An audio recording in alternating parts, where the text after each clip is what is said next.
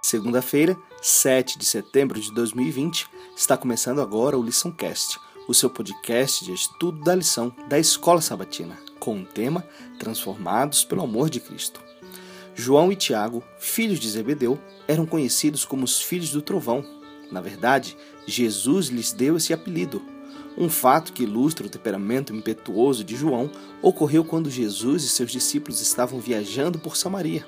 Quando tentaram encontrar um aposento para passar a noite, enfrentaram oposição devido ao preconceito dos samaritanos contra os judeus. Eles não foram aceitos nem mesmo na mais humilde das acomodações. Tiago e João pensaram ter a solução para o problema. Vendo isto, os discípulos Tiago e João perguntaram: Senhor, queres que mandemos descer fogo do céu para os consumir? Jesus repreendeu os irmãos e todos deixaram o vilarejo em silêncio. O caminho de Jesus é o do amor, não o da força combativa. Na presença do amor de Jesus, a impetuosidade e a ira de João foram transformadas em bondade amorosa e espírito gentil e compassivo. Na primeira epístola de João, a palavra amor aparece quase 40 vezes e, em suas várias formas, aparece 50 vezes. Existe uma verdade eterna que é a lei do universo.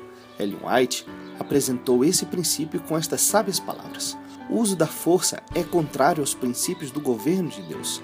Ele deseja apenas o serviço de amor, e o amor não pode ser imposto, não pode ser conquistado pela força ou autoridade.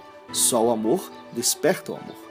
Quando estamos comprometidos com Cristo, seu amor brilhará de nós para os outros. O maior testemunho do cristianismo é uma vida transformada.